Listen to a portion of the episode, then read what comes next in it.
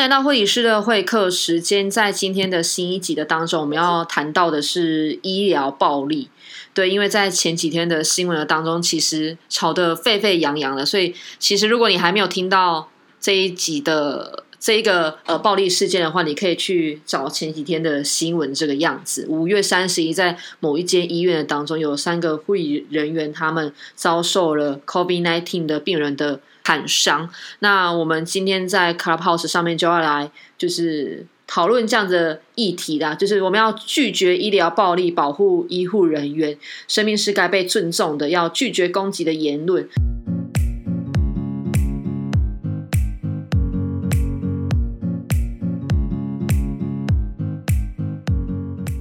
所以我们今天邀请到了是江冠宇医师，然后还有卢炳生医师，还有我们在彰化也是照顾 COVID-19 的病人的 Sally，还有在。英国的 Pauline，然后还有晴晴医师，还有 Kitty，还有雨晴，对，我们要从各个的层面来探讨这一件就是事件这个样子。但我们今天不是主要要就是可能抨击病人的层面，而是我们今天我们我觉得我们的讨论需要想一个。办法到底我们要如何的，就是不要再让这样子的事件发生了啦。但是你也没办法阻止病人他们可能所做的一切。但是我觉得需要让政府听见我们的声音，因为呃，待会会请就是 Pauline 来分享，就是英国那边的做法这个样子。好，然后我们就可以先请那个江医师开始。哦，那个其实我也是后来知道说双核发生的这件事情是挺夸张的了。哦，那。根本就是凶凶杀案呐！哦，那其实那个在 COVID-19 发生的时候，我觉得 COVID-19 来的时候，其实医护的压力已经非常非常大了哈。我之前就已经分享过，说病人的呆床量非常大的时候，除了说哈那个那个重症转重症的病人哈转不上去哈，然后等到死等到挂哈，家属的情绪哈一定会那个这个倾泻在急诊好的的身上，因为等于说是急 急诊人。人员哈在在治疗这些 COVID-19 的病人的转重症的病人的时候，一定会不断的开票说啊，我们在帮你那个转送床位嘛，哈，结果一直都等不到床，哈，那个压力真的是非常大，哈。啊，另外是在轻症的部的部分哦，也也真的是，也真是有些民众哈，他们比较，啊，我不知道该该该怎么说，我觉得这个已经到修为的。问题然后啊，觉得说自己等不到床，然后就口罩脱下来，然后往那个医护人员哦，那个也不是往医护人员，那我那个我们的案例是往保全哦吐吐口水这样，或者说像那个长官，或者让我们医院的高层哦去投诉这样子哈。那无论说在病人大量的时候，对急诊医师是怎么样的伤害了哈，还有说像这次双核所发生的案例哦，我会我会认为说哈，其实。这个是个蛮极端的案例，那我会觉得说，这不不一定是说什么 COVID nineteen，而是说，呃，不管是任何的时候，因为以前就这个很常发发生了，在那个以前哈，在外科，在非常非常非常非常久以前在当外科住院医师的时候哈，然后偶尔会去急诊班然后，那急诊班那边就是会有那个 林森北路哈，然后酒喝醉了哈，然后呢把那个酒瓶哈。打架嘛，哈，酒瓶就是被被被有那种，对不起，我讲话不不不太顺，可能今天我太累了。就是酒瓶哈往人家哈脸上打过去的哈，啊这样啊这样的在在急诊这样去继续在伤伤害人，就是等于说那些醉酒的病患这样子啊哈，其实也真的是给那个急诊非常大的困扰。虽然说那个急诊如果旁边哈是有那种酒。酒家后生意会非常的好，但是事实上，如果在没有个恰当的安排下，如果说急诊哈它是非常拥挤的一个空间的话哈，那其实那个急诊人员哈在一些酒醉的然后暴力下哈，他其实是常常生命是受到威胁的哈。那其实，在呃这个新这个新闻哈出来的时候哈，我我那时候有看到那个，因为我们我们市立联合医院的松德医院区是精神科体系嘛，那时候内部是有个建议的哈。但我觉得那些建议还是一个比较形式上，真的能够帮的不是很多哈。有的是说，哎，这个病人哈，他可能本来就有一些精神疾病的 underline 哈，就是说他有一些背景的疾病，然后看看他说是不是其实是不是原本说没有规则服用药物的情况？我觉得这个是废话了哈。那当然也要注意说是不是 COVID nineteen 哈，那那个呃这个这个新冠哈新冠疾病。本身哈，它就是会之前研究说会要，它会造成一些哈那身心症认知上的一些状况，那这是我们所需要关心的。但是如果说要做这么细部的一个关心的话，就哇，连身心症哈，我们连他那个身体上的症症状哈，然后都已经照顾都来不及了，还要我们花这么细的心思要求我们去观察身心上的症症状哈，在大量的病人下其实是不太可行的哈，所以。对我来说，哈，要让那个急诊的那个暴力，哈，或者说接接这种哈，那个病人刺伤，这其实其实有点有点接近医杀了，哈。哦，那这样的情况少点的话，其实就是要呃，让我们的疫病比，哈，就是让急诊拥挤的情况，哈，尽量把它降到最低，这样，哈。那那我们应对的病人，哈，稍微少一点，然后呢，那急诊的空间，哦，稍微宽大一点，然后。我想空间都可安排的更好，管理能够做得更好，动线能够做得更好。意思就是说，其实它是个偏向开放式的空间呐。哈，那如果说我们管理上的动线能够做到说，如果说有病患失去控制的时候，我们立刻就有地方逃的哈。那我觉得那个是最好。那当然，我相信也有很多急诊做得到。那如果说是要给我们病人最好的照顾的话，哈，我觉得还是要把急诊那个拥挤度把它弄下降。我觉得这次会让。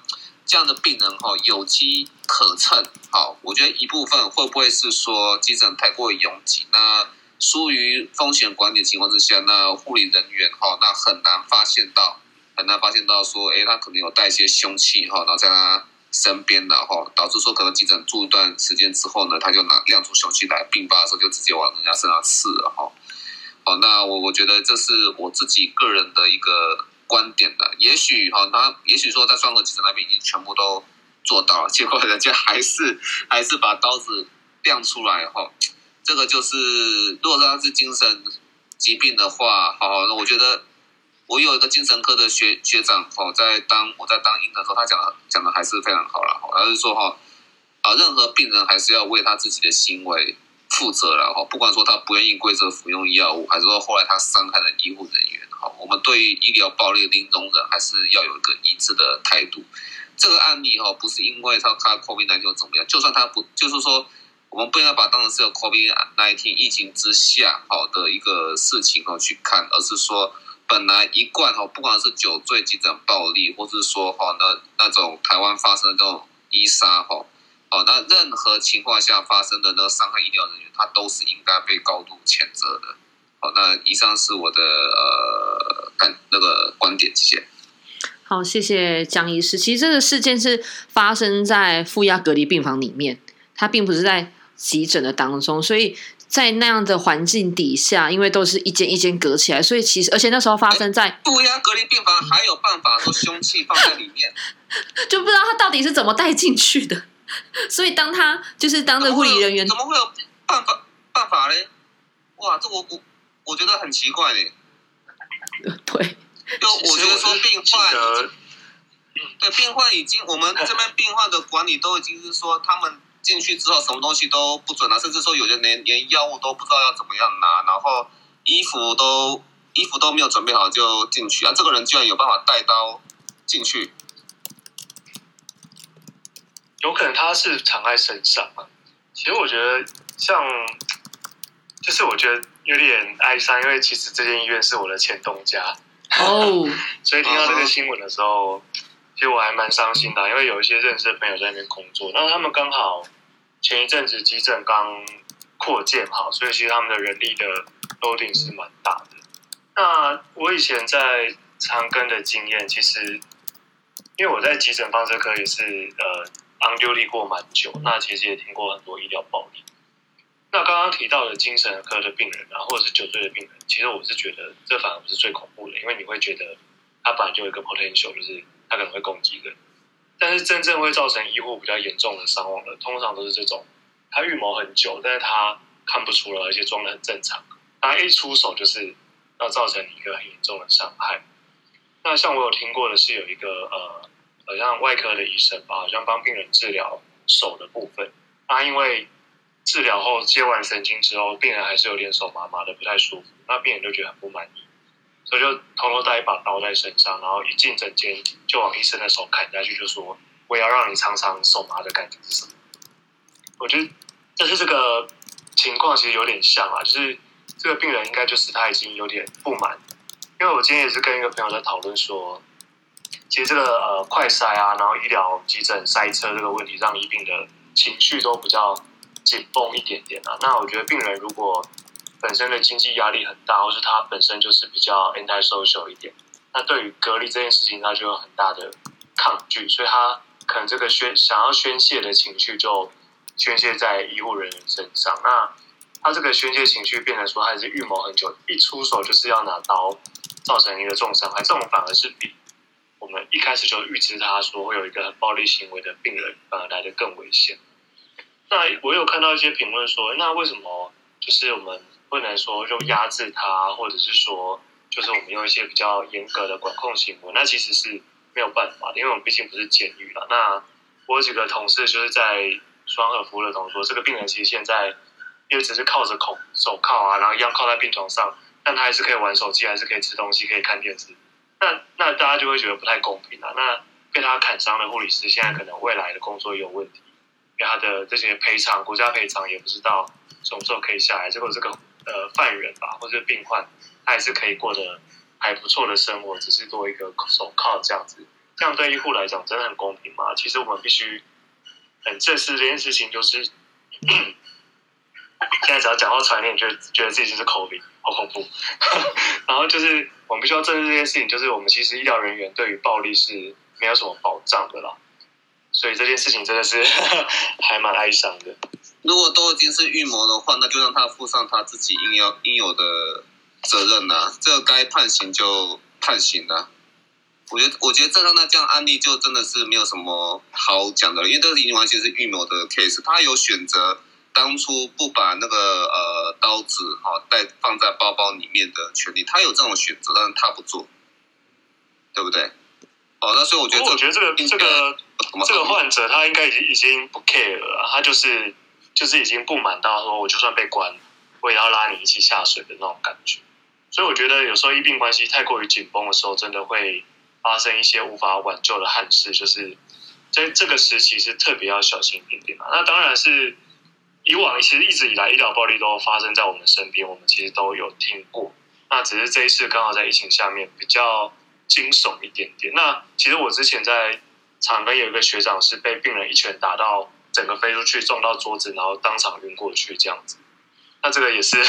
而且其实桃园那边黑道也是很多啦，所以。带小弟来威胁啊，然后小弟冲进去要砍仇人啊，这个其实都遇过蛮多的啦。那这个其实我觉得暴力分子对我们来讲其实都是常见，但是危险性我觉得还是不如这种对社会不满很久的病人危险。而且他是真的不介意被关，不介意被罚，他当下就是要伤害你，这种真的其实是对医护人员是一个很大的威胁。哇，听起来其实我自己在。医疗暴力当中有碰到一件，那时候是我在诊所工作，然后那时候的状况是已经已已已经要休诊了，已经要要关，我们已经关前台的灯了，然后他他是大概后面倒数三四个病人这个样子，然后那时候我跟我同事在聊天，然后我们我忘了他做什么很好笑的事情，然后我一直在笑，我笑得很开心，然后那个是一个原住民的病人，他就以为我在嘲笑他，他以为我在歧视他，然后他就很很大声的，然后就骂我，然后我想说。哈，就是发生什么事，我其实很莫名其妙的被骂。可是因为他骂的很难听，而且他有点，我记得她是一个很胖的女生，然后她有点就是要要过来攻击我了。好在我是在就是就是呃挂号处里面，所以那时候有一个压克力板就是在那里，不然他的手其实已经要回过来了。当当下那个心情真的是第一次你会吓到，然后是很恐惧的，而且因为你已经要被攻击了，而且就是。不服，他他就是不符合事的事实的这件事情啊，所以当下其实我就觉得很委屈，我已经快要哭了。可是因为你在工作的状态底下，你还是要保有自己的专业度，就是觉得不能轻易流泪这个样子，所以那时候我就继续去呃去帮病人做治疗这个样子，所以然后那个做治疗那个病人他就反过来安慰我。我记得他是一个四五四十几岁的一个先生，然后他他当下他也听到那样的状况，他安慰我，就是他就觉得说为什么会有这样子的人，他还替我抱不平。然后我当下因为他这样子安慰，就觉得说哇，又很 很很感动，又快要哭了，但又必须要忍住，但就是谢谢他这个样子，所以。当下还好，我没有受到攻击，但我不晓得，如果当下我受到了攻击的时候，我到底会怎么样子？是不是也对于我的护理的生涯也会产下一个产生一个很大的阴影？因为我其实忘了这件事情，但因着这个暴力的事件，让我又想起了这样子的事情。那其实对于这三名护理人员来讲，我觉得那那真的是，呃，如果是如果是我发生的话。我觉得会对我来讲，会一一定在精神的层面会受到很大的影响的。那我觉得先请就是一样是护理师的 Sally 来分享好了，然后我们再请请请医师，因为我这边有特别邀请那个英国这边的呃 Pauline 跟 Kitty 他们待会再分享，就是英国他们这边的做法这个样子。所以我们来请 Sally，Hello Sally，Hello。嗯，我目前是在彰化的某一家医院担任那个第一线的防疫人员，这样子。对，那其实，在我的临床工作经验里面，目前是没有遇到暴力、暴力的一些倾向啊。对，啊，其实。我今天上来很想要跟大家分享的是，我有认识一个学姐，那她在六年前的时候，在她是在中部的某一家医学中心的急诊室，那她就是有被言语暴力，对，然后我我我刚刚已经把这一篇文章已经找出来了，那想说分享给大家，那就是。这件事情呢，就是他是遇到一个，诶，好像是酒醉的病人，那就是那个酒醉的病人呢，就是一直疯狂的用三字经啊，然后就是骂他说，哎，你的就是就是直接人身攻击啊，就攻击到他整个就是嗯很难受这样子。对那我想说，把他的文章就是分享给大家。他就说，今天这种事情回想起来也不是第一次。想当初只是个武装的小护生，跟老师说完，最最终只有被被呼呼这样子而已。今日再遇上，也没多想，单纯只是想跟当班伙伴和学姐分享。分享一种恶心到不能再恶心的感觉，麻烦了其他同伴帮我送上他大一咪咪的卡死而已。事后自调点滴，又要求护理人员帮忙调低速，让他稍后竟以洪亮又高亢的语气，伴随乡土又低俗的脏话回复。瞬间，全急诊病患眼光都飘向这。这时，耳朵传进 A 区黄色浑厚的嗓音。我穿过 D 区往前走，任由他继续。双手发冷的当下，看着人称 D 的几人物，有两片大而耸立的铁门，就是急救室的门，走向我，冷静的询问发事发经过。帅气镇定的转身，拿起话筒帮我报警，有病患骚扰我们护理人员。其实根本不知道事情可以发生的这么严重。小时候说了，老师只说下次要注注意，仅此而已。到故事传开，你是白痴吗？这种事情怎么可以忍？丢下我，随即转身找上上级禀报的学姐：“你还好吗？没关系，我帮你 on cast，帮你 on 那个静脉留置针。”放下手中一堆医嘱的嘱咐：“是谁？我帮你用最大号的静脉留置针。立刻停下手中记录，走过来的伙伴，谁谁要用大号的静脉留置针，我来帮你。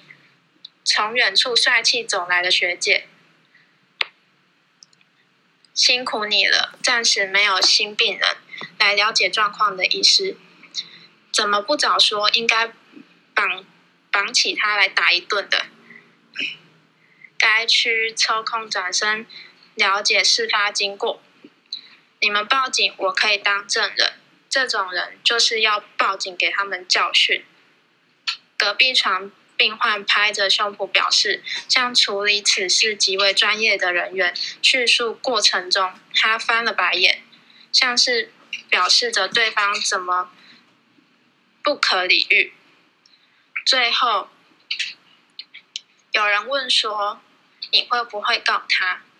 期待又坚定的眼神。我说：“会，我想告。”晶晶只想装没事。他说：“好，我支持你，一定支持你，不可以让这种人这样子下去。”啊，他最后讲说：“大家的支持让我觉得这种事情不该忍忍就过，感觉不再是自己一个人面对问题，也希望不要再有下一位。毕竟急诊的护理师不好惹，开玩笑的，落泪只是因为有你们很暖，恶心是。”的感觉瞬间被取代，对。那其实这个学姐不止，就是已经第二次遇在急诊遇到言语暴力，嗯，那他最后有就是有上法院告这个病人，啊，最后还是没有告成功，对，所以。其实我觉得医护人员在医疗暴力这一块，嗯，很没有受到尊重。然后希望不要再有暴力的倾向发生。对，这是想要分享给大家一个小故事。好，谢谢 Sally。我想，我想问一下，你知道他没有告成功的，就是法官那边的原因是什么吗？法官那边的原因哦，因为这个病人是酒醉啊，因为酒醉醒来，他就说：“哎，我没有发生过这件事情。”又是这种，就是哦，我酒醉，哦，我的精神有状况，所以就是好。然后我们我们先请呃，今天人比较多，我们请那个请秦医师。嗨，大家好，大家晚安。那我特别要分享一下，也很感谢那个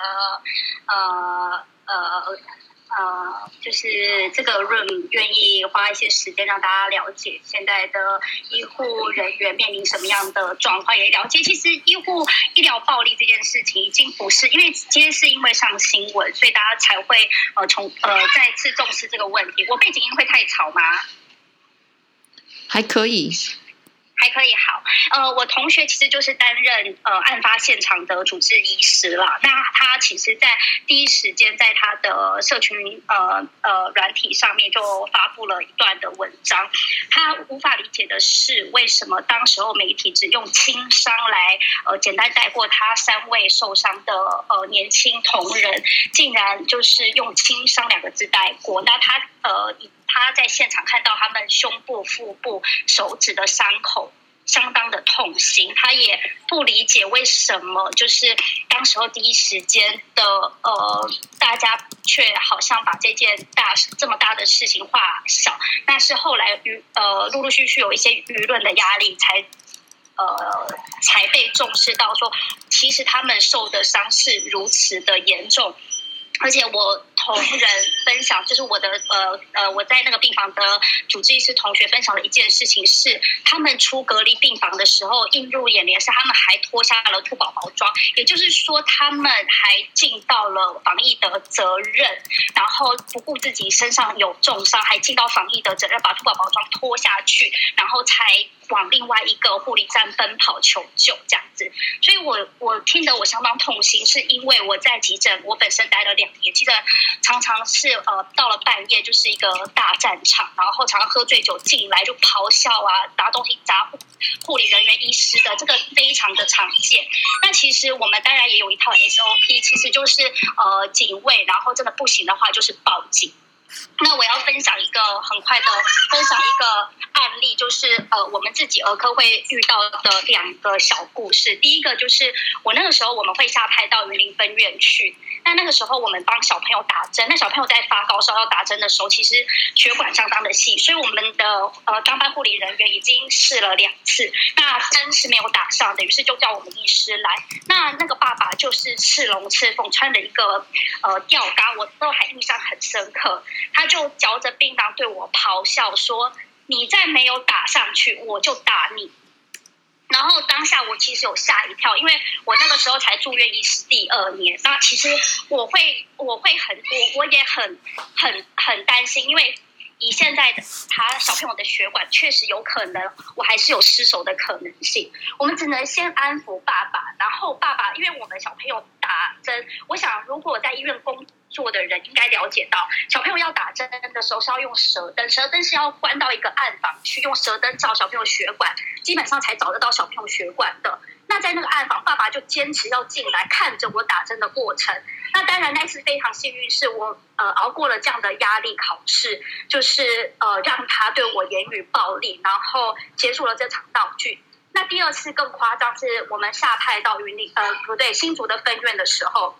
也发生类似的状况。那这是我们已经学聪明的，因为那时候我已经是主治医师了。那我也是遇到爸爸，就是说，你如果你你们不要把我们隔在外面，因为很多时候，我相信呃上面的呃 moderator 或是下面的 audience 应该了解，有时候小朋友在做一些治疗的时候，我们都会希望父母呃可以在外面稍等一下。一方面就是让小朋友，就是因为爸爸妈妈看着孩子在呃被压制的过程，他们就会觉得好像度秒。度度度秒如分如年的感觉，可是其实我们整个过程都相当的快，因为我们也很怕小朋友在压制的过程中，因为就是紧张或者是他们情绪的压力，而导致血管开始变细，或是我们讲的是发生的过程。所以其实即便小朋友他们在呃，他们父母都会觉得说，哦，我要我也要看，我要看，可是我们都会希望说，哎，可以给我们点空间，我们把呃事情赶快的完成。大部分只要其实给我们五分钟以内的时间，我们都有办法呃迅速的完成所有的治疗。然后呃对，其实家属对于呃我们医疗人员对小朋友三方都是好的。然后当然我们呃。我去解释完这整套之后，我们就把门关上了。那时候是爸爸在停车，妈妈接受了我们的说法。那小朋友在里面，那针已经打上的是打打上了，然后再留呃，我我想上面很多医护人员应该听得懂。我们已经把针放软管放到小朋友的呃血管里面了。那那个软管我们要流血出来嘛，所以在软管就会有血噗噗噗噗的往外流。那爸爸从呃，另外一个房间，他攀攀攀那个隔隔间墙，头冒出来，退外对我们大吼说：“小朋友在流血，你们没有看到吗？你们一群人在干嘛？我的小孩子在流血！”我们一群人吓傻了。还好，就是因为我们其实都有做过训练的，我们没有呃把小朋友的手松开，因为小朋友的手一松开，他一挥舞的过程，很有可能好不容易打上的针又飞走。那宝宝爸爸这么一咆哮，警卫也出来了，然后爸爸爸说：“我们针都已经打上了。”爸爸，请不要惊慌，这个全部都是真人真事，我从来没有夸张，而且这种事情其实我们都消化了很多，就是我们都把这种事情就是当做算了，我们也没有。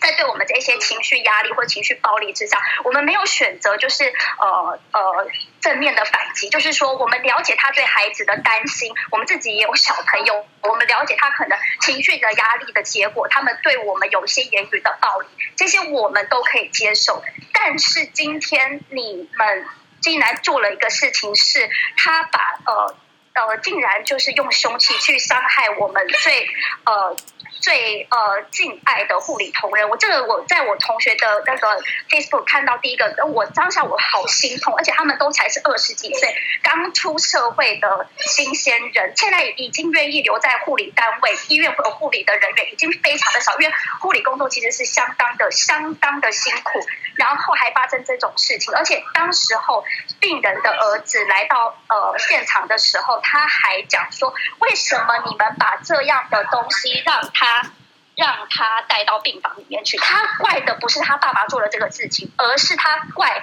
为什么当时候我们我们没有呃，我就是呃当了单位，他们没有把凶器收起来。那更夸张的事情来了，就是他们竟然还要求要转院。哦，这是我听到的最新消息，因为我同同学就是在那边。担呃担任主治医师的工作，这样子，我觉得这个对我来讲真的是有一点 ridiculous out of control，因为我相信疫情的期间大家都被关闷的关怕了，尤其是在隔离病房的时间，我想这个有很多的疏通管道，但暴力这件事情，甚至我们人民的教育到底出了什么问题？为什么会让这个事情那么的合情合理？而且他儿子冲来病房的时候讲话还可以这么大声，我非常的气愤，我也不能谅解这个。这样子就断送三位护理呃护理呃人员他们未来的一个，他们对他们来讲就是一辈子的 cycle trauma。那我想就是呃时间留给其他人分享，就是我真的很想表达我内心的气愤，以及我是觉得真的我们司法单位应该还给这三个呃护理同仁一个公道才对，而不是就是呃把这件事情大事化小，小事化无。那以上是我的分享，谢谢。好的，我们谢谢 Doctor 金庆。我听到的呃是呃这个病患的呃小孩是很客气的，然后是他的弟弟比较就是说，哎，为什么就是我哥哥会带这个凶器进去啊？所以我不晓得，哎，这是不是我我看到有不知道不知道是不是有有出入啦？可能有一点出入，因为我的人物我也记不太得，但是我就记得有一个人，他就是去，反正他也是他的亲人，就去讲了这句话。我就觉得，为什么会把所有的责任归咎到就是我们医疗人员的身上？大家都已经够忙了，然后防疫工作这么的辛苦，然后竟然还为就是他们。呃，自己的家人出呃出了问题，先去却先去教训别人家没有把就是呃凶器先收起来，你们没有反而去检讨说自己的家人伤的人应该是要做做什么后续的检讨动作，没有，这样先去先去责怪别人，这个事行为我真的是觉得不好意思，真的是觉得我是相当的不能够谅解。收到，我。当下看到这个新闻的时候，也是觉得非常的气愤。我那天晚上也睡不着觉。对，然后我们先因为人数有点多，我们先请下一位，我看一下，呃，我们先请那个李医师好不好？李医师现在方便吗？哎，我要顾小孩。好好，没关系。等一下。好，那我们请雨晴。嗨，大家好哈。那我这边就是。也感谢安恩典今天邀约我们，然后开这个房间。那也是就是知道这一个消息之后，我也去爬了那个记者会，就是医院的医院端去布达的一个项目。那有看到他在讲解的时候，真的是就是轻描淡写的带过了。虽然他有讲说，呃，三位已经都有受伤，然后但是他就说，呃，院方这边也都有帮他们做安置。然后后续他的那个那个记者下面写的说，后续会给他们一些优惠的处置。然后想说什么优惠的处置这样？医疗费全免吗？然后然后就很奇怪，他下那个标标语，然后呃医院这边是讲说，就是后续的那个门禁管制啊，会再做更严格把关。对啊，但是我自己还是觉得说。就是让他把凶器带进去，不要隔离病房这件事情真的是很难以想象啊！然后发生这么惨痛的事情啊，就是大家看到网络上就是有在现场的同仁去转述的部分，就会觉得很痛心啊！对啊，我自己这边以上，然后我的头像有换，就是刚刚补充的部分。好的，了解。我刚看到头像的部分是讲说是病人的女儿是感觉很有歉意，但是他的弟弟就没有了这个样子。好，那我们先请呃 Grace 医师。Grace 在吗？在在，Hello Hello，哇，其实今天很点睛开这个房间，我觉得这其实是很重要的一个议题。我也是其实今天在忙空档的时候听到这个新闻，但其实我没有很开呃很认真去看技巧，但是因为我呃我有朋友因为就是呃跟我们因为呃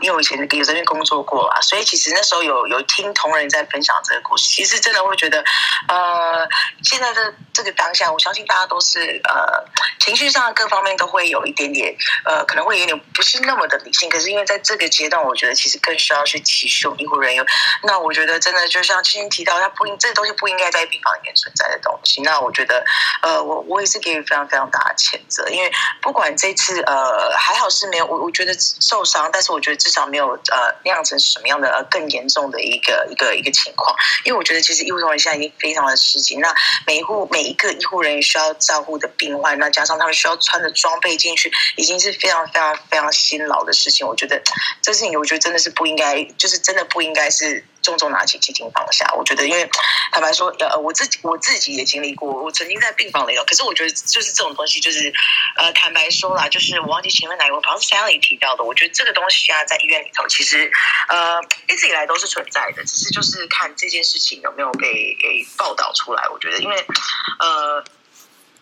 一旦被报道，他会会会伤害很大。但的确，像刚刚前面有一个，我忘记是谁分享的，后来的呃结果是败诉。那我们都会很好奇为什么？那我觉得，因为我们现在一线的时候，其实当我们在这种处境的时候，我们心里会觉得不公平。那呃，爱呃，可能立场等等的，我也不会真的可能呃做出太极端的一些举动。可是，我觉得这是非常需要被重视，尤其是我觉得在现现阶段这个这个时间点。那我觉得，像我分享，我之前呃遇过，我遇过两次。一次的时候是我印象中我是刚刚毕业的时候，那时候我在医院里头，然后我印象中我去看一个妈妈，隔天准备要应该是待产，我有点我有点忘记了。那我去看她，结果她那时候她的呃小朋友在，还有她呃那个小朋友在旁边，她带她忘记是儿子还是女儿，然后就在旁边，然后我们就进去，然后。当时我们就是去看他的状况，然后稍微跟他讲一下他的数据出来了，然后我妈妈就问我说：“哎，那个某那个啊谁是可以麻烦那个可以开那个呃呃感冒药吗？”我说：“你怎么不舒服吗？”他说：“没有没有没有。”他说：“哦，我小朋友有点感冒。”那我就看一下时钟，我说：“哎，现在七点多。”我说：“妈妈，你要不要考虑请家人带他下去看门诊？”那因为呃，我印象中妈妈是做好像是我忘记是做检查还是什么，印象好像是做检查，但是他就是呃。没有什么点滴什么，那妈妈就说哦，她不要，那我就 OK，那我就出来了，那我就走走走，快要到护理站的时候，我就跟我跟我一个护理同仁闪身，然后就推着那个血压机要去帮他量血压，然后因为刚好妈妈好像刚出去回来，回来他就要去帮他量，然后进去的时候，我才刚刚到护理站，我就听到后面很大声的尖叫，我我那同仁就从我旁边这样跑过来，然后就看到后面，因为。呃，我出来一下下以后，她老公回来了，然后她那个住的房是四人房，然后她就走出来，然后结果她老公就非常生气，我们就就听她咆哮哎，然后立马我们听到声音不对，同仁就立刻拿起来就叫楼下保全，然后警卫就都上来，然后那时候状况是什么情形？因为她老公喝了点酒，然后回到病房，然后她老婆就给大家就口述说，就是医生刚刚来表示说不可以给药，那因为后来下一位进去的是护理人员，他就直接拿他手上安全帽追出来打安全帽攻击我们同仁，还好是没达到，只是他就出来，就是整个就是发了九疯四，就冲向我们的医护人员。他的 size 大概就是，就一般男生可能在一百七，可快一百八，可是就壮硕，可是喝醉酒的一个男生就追出来，那时候真的是五花八压在病房，整个抬下去。直接扛去警察局，可是像这种东西，就其实是很多人都不知道的事情。可是因为我觉得这种东西就是没有被爆出来，但我相信非常非常多的这种事情是天天在上演。那我觉得其实真的是医护人员的的已经够辛了，其实现在这这个时间我们非常的吃紧，所以我觉得呃，不管再多轻松的不满，我们就是呃，我觉得大家互相体恤。那谁都不愿意住在医院，那我们医护人员更希望你们大家来是呃，可能不舒服来，那我们希望你是好好的离开，而不是说这样的情况下会。造成更多更多的纠纷。那呃，我觉得不管现在是什么样的情形，其实我我我会站在医护端这边，我还是觉得这个事情是需要被重视，而不是每次其实坦白说，就是像我说，重重拿起，轻轻放下，会被渲染的很大。那我不知道大家朋友台上朋友可能会比较有影响，或者是呃医护同仁哈，因为这个是之前也有上过新闻的，就是在前几年，因为那时候那一天晚上我在这我我在上班，我在顾及的班，那这个事情就眼睁睁在我面前发生，他打了我的医护同仁，而且是我很熟很熟的护士。他站在我旁边，我就背对他，他在后面在取药，然后这这个病患就进来，然后呃也没有说什么，就是有啊，因为半夜，就像今天半半夜，因为以前我待在那个院所间是在深夜时段的时候会非常的热闹，尤其是就大概凌晨的时候。那呃那时候就是也是某一个那个时段，然后我们就是哎就来就进来的时候就已经声音很大声，然后大家都就知道很有人喝醉酒。那也不是，他进来之后就是就没有呃没有喝醉，只是就是有浮躁浮躁的，然后来，然后就后来这件事情的演呃演变就是后来他就是要呃交代的不是很清楚，就是想拿药。那他说呃家属是主诉口述说他有一些呃不用呃不用就是呃身心科的药物，然后要来拿，但是因为这样的情况口述的不清不楚的情况下，那他又没有办法配合我们，所以我们没有办法直接给他，这是很合理的嘛。那医护同仁就是我已经我们已经呃在柜台医护同仁跟他讲过一次，他挂号进来，那我们也有口述，别的同仁带的时候也在跟他说过一次，然后中间就是一箩筐那。重点是他对到我后来的同事，他就站在那个领药区的地方，就在我们急诊护士在正中间。然后讲一讲，他就二话不说，他可能头低，他直接一巴掌直接闪过去，超大力的，他整个扑，整个就倒在地上了。我们整个全部立马同仁全部围过去，说发生什么事？那这件事情就这样演绎。那我们同仁也是很很，就是他站起来说：“你为什么打我？”那就是因为就是反正这件事情后，延边带警卫就来，然后就反正这个新闻就闹得很大，后来就上了新闻。那其实他其实非常非常的创伤，他大概有。我像几个礼拜都没有办法上班吧，因为他会觉得，因为他完全是没有防备的一个状态下，突然间被人家攻击。那呃，后来家属是有来道歉等等，但是呃，但是后来我觉得故事演变，后续是有点自大，因为后来这个女孩子是真的有一些身心状况。那后来这个女孩子也不幸的自自己离开了。那这又是另外一个故事。只是我觉得这个当下，我觉得后来我们的医护人员选择，他就觉得这件事情就是算了。那我当对他其实是真的，而且他是非常资深的一个护理师。那你可以想到，对他而言，他觉得他说我我在护我在医院待这么。多年从来没有遇到过，那当然看过同仁，但是我觉得这就是其实我觉得呃很多呃或许是在我们我们工作的领域，或者是我们在上班的职场的地方是大家不会看到的辛劳。那不是说这件事情呃我相信每个职场上都有，但是因为在现在这个呃当下，那我觉得医护真的已经很呃辛劳。那他这个整个事件的发生，我觉得都有来由，但是我觉得这不能合理化他的行为啦。所以我其实当时我听到更稍微瞄了一下，我其实是大概呃有。Get the picture，可是我其实没有没有呃完整的过程，其实我不知道，只是我知道结果论。那我觉得不论过程是什么，那我觉得出手就是不对。那不管在任何的情况下，我觉得这都是不应当的，而且你是伤到了别人，而且还不止一个。所以我觉得这是呃很值得。我觉得呃呃下面的来宾也好，我们台上的一些一些 moderator speaker，我觉得这也是真的，我觉得很很需要，真的真的需要被重视的一个一个议题。对，以上是我一点分享。谢谢我们的 Doctor Grace。我听到这个分享的时候，我就突然想到我之前。哦，在我现在服务的医院的时候，也有碰到一个呃呃暴力的病人。因为我们刚刚前面听到的，就是不单单只是这些的病人带有凶器的攻击性，其实还有很多的言语暴力。那也是对于医护人员来讲一种精神上面的一种不公平的对待啦。因为言语暴力其实也是很伤人的。对，那我我。想到的有一有的这一个案例是，他是一个住院的病人，然后我忘了他是什么原因呢？他就打了护理师，他打了护理师的手手臂一下，然后那个护理师当然就是很大声的，就是就是斥斥责他这个样子，然后当下就是病房所有的有听到声音的人都跑过去看，甚至有一个病人好像是家属吧，就有一个人他把这个当下给录下来了，然后。比较有趣的事情是，这一个病人的家属其实人很好，他的家属其实还是一个律师。然后我们当下听到这个状况的时候，都会觉得就是又又生气又又好笑。就是你你当下当下其实呃家属的处理的态度其实蛮好，就是叫他妈妈要跟护理师道歉，但是护理师就是要告这个病人。但是后续的情况我就不清楚了。但是其实当下看见的是护理人员的。反应其实是需需要非常机灵的。我跟我的就是同事们在就是分享的时候，大家就觉得说，是不是以后学校要开门课，教师要教要怎么就是跆拳道啊，要学做防身术啊，保护好自己的。对，就是也许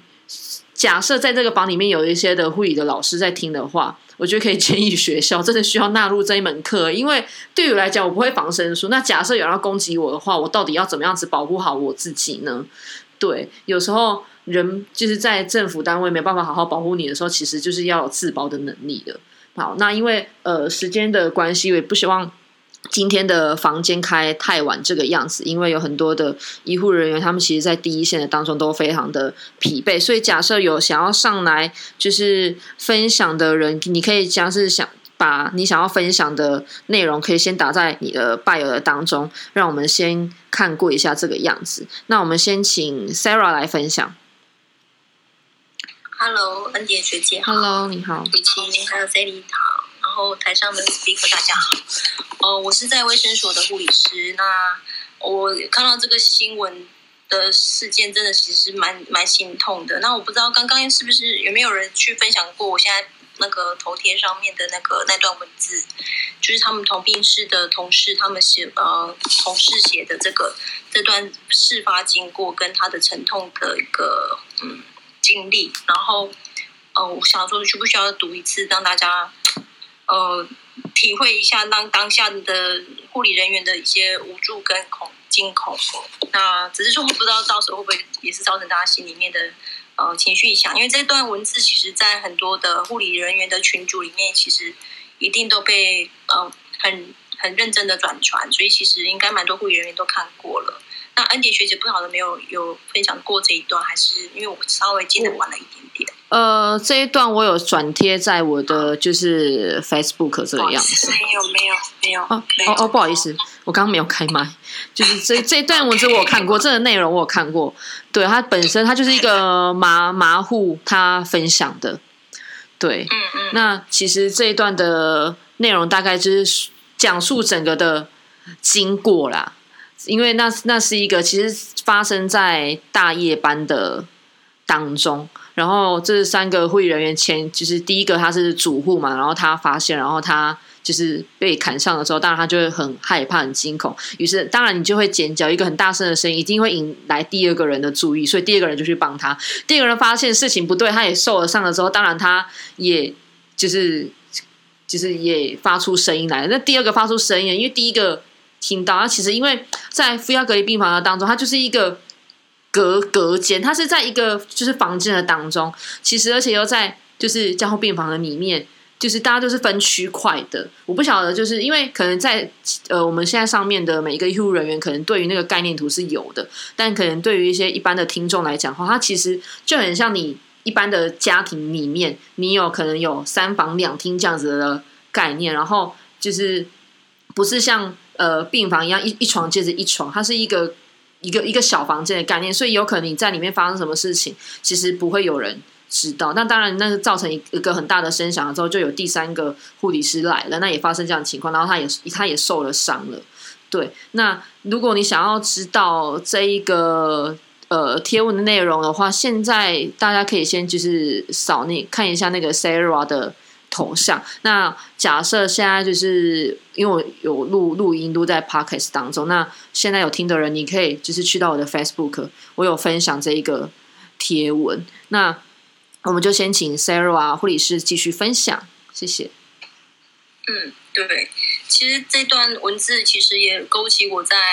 一百零七年的时候，就是高雄的卫生所护理人员他们在访视个案的时候，也有类似的情形发生。他就是跟一个很熟悉的个案去去呃，他有接到他的电话，然后他就去送了他一个便当，然后结果没想到他才准备要离开的时候，那个案就是拿出也是呃刺刀从他背后刺上去。然后造成他气胸，住了到加护病房去。其实早上我有遇到雨晴，也跟他分享过这段经历。然后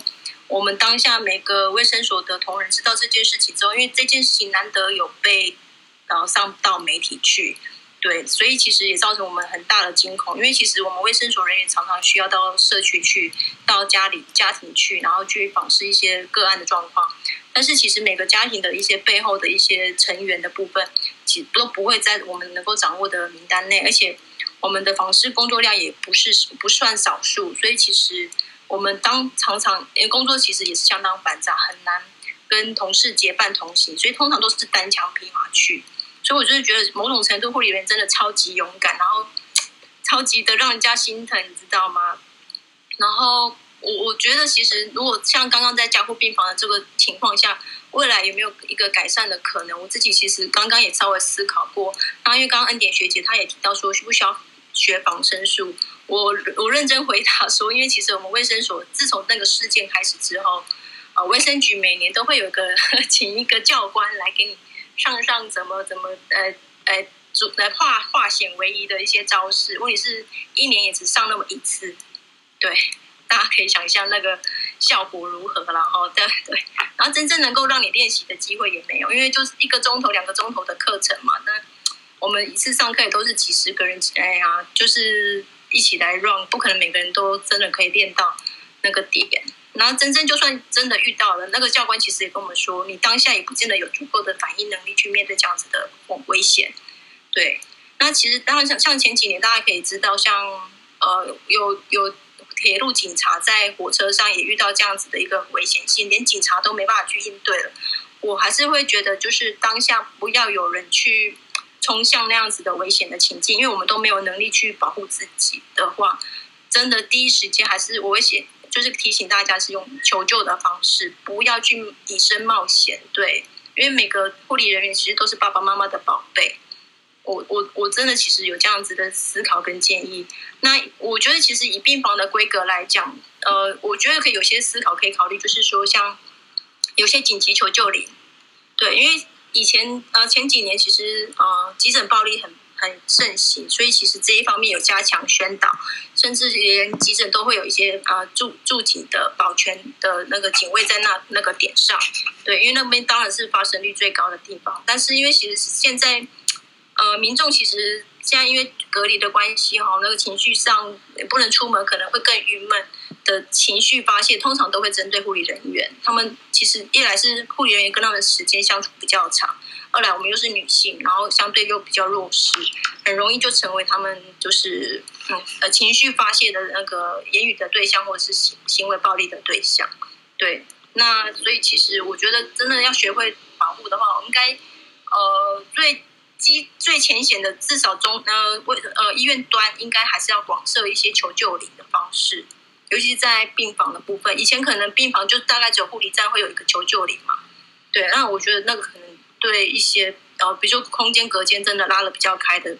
环境下，可能就是要有一些更更有效的一些配套措施，或是随着呃呃，比如说护理呃救护呃护理站的那个哎那个车什么车 忘记了，离开临床有点久，对那个治疗车治疗车能不能也也去把它加设之类的方式？对，然后我其实自己也会觉得，如果像我们在卫生所社区访视的时候。应该也都可以配备一些呃 GIS 定位的工具，那有一些发报的工机制。对我觉得其实很多东西是可以靠一些硬体的东西去把这个面撑起来，然后多一条那个求救的线索。对，因为像我之前曾经在偏乡做一些访视，其实那真的很山区。那呃有一些是呃有一些像重机会去那边标山路啊之类的，我自己其实都觉得也有一定的潜在风险。然后其实。山区，我我某种有时候去访视也会心里面想说，会不会有什么呃呃，比如说隐藏的一些毒贩呐，我不小心路过啊，还是他刚好看到我在路上骑车，整条路都没有其他人，会不会我就是把被大大卸八块丢到山脚下去？我自己都会有默默的这些呃假设的情境，所以其实我觉得呃，其实政府应该还是要想办法负起保护我们的责任，我们才有办法能够在这样子的呃。职场认真跟安心的去做付出，不然其实我觉得，其实我们都踩在一直踩在危险的那个悬崖边上，但是没有人会愿意去帮助我们或拉我们，或是给我们更更有安全感的职业环境。对，这是我一个心得的那个分享。谢谢大家给我机会。好，谢谢 Sarah 护理师。就是其实不管是在医院，或者是在诊所，或者是在卫生所的当中，其实这个医疗暴力都会是存在的。就是像刚呃 Sarah 护士有提到，就是他可能会去到偏乡去做一些的访视，甚至我哦，我突然想到居家护士说不定也会。如果他在发生在家里面的话，就是到底有谁可以救他呢？这真的是一件。需要去重视的事情嘞。我们最后先请 Kiki 来分享，然后我们就先告一个段落，然后我就进到下一个录音的当中，然后再请英国的 Pauline 这边来做分享。Hello，Kiki。Hello。哎，听得到吗？有有，请说。哦，对，就是呃，我自己是社工。那刚刚萨尔分享的，就是我们也是会进到一些家庭做访视，所以我们也是呃，就是抓了一段这样子。不管是哪一种家庭，我们都要深入服务。所以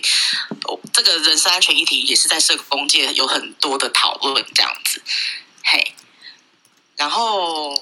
呃，我今天来是想说，最近我有负责义调的工作，然后不晓得可不可以分享有关义调的事情这样子。是哪一方面的意调呢？就是有蛮多个案接到我们医调人员的电话的时候，都会讲一些很他们他们会有很多担心跟惊恐。那我觉得我们我可以我想要呃呼吁吗？还是喂教？可以啊，可以啊，是说可以哈。好，第一个，我们医调人员打过去的时候呢，一定会一定一我们这边一定会有你的基本资料、身份证、生日，所以我们绝对不会从你的口中叫你反过来说你的身份证跟生日。第一个是防止诈骗嘛，对，然后我们会跟你们说，呃，核对你家的地址跟电话，还有就是我们自己会讲，因为我们这边手边就是你的资料，就是由确诊者或者是就是我们要框列隔离的人，我们资料就是从确诊者或者是可能是公司群聚或学校群聚，就会从学校那边或到公司那边捞出你的资料来，所以。千万不要就是接到医疗电话就啪啪啪啪就把自己的个人资讯全部讲出来这样子。然后如果呃通常我们都会说我们是什什么卫生局这样子。然后如果你不放心的话，你可以留取对方打电话的的呃打来的电话跟姓名，对，这样都可以比较保险。那第二个是我们都会跟你核对你的足足迹。那就有人会说，嗯，我都戴口罩了，为什么还要讲？那或者是说，我都没有出门啊，我只有去公司，我只有去学校，这中间我都没有去哪里。但我们的工作就是需要，可能很，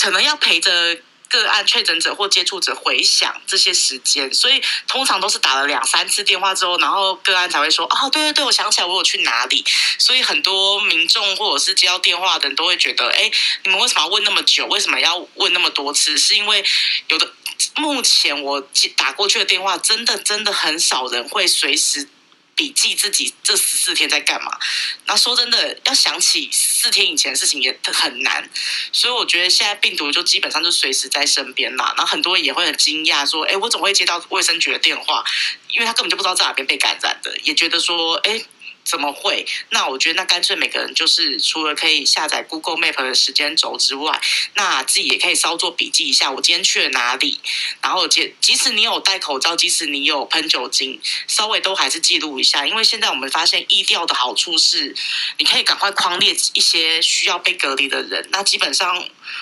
确诊数是会慢慢再下来的。那再加上之后疫苗保护的话。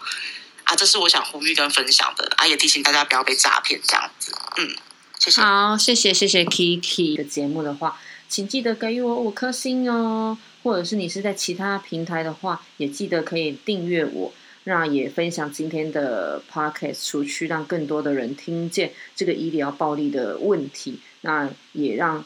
许许多多的人能够重视这样子的议题，让我们能够保护我们的医护人员。谢谢大家今天的节目就到这边结束了记得收听下一部分哦拜拜。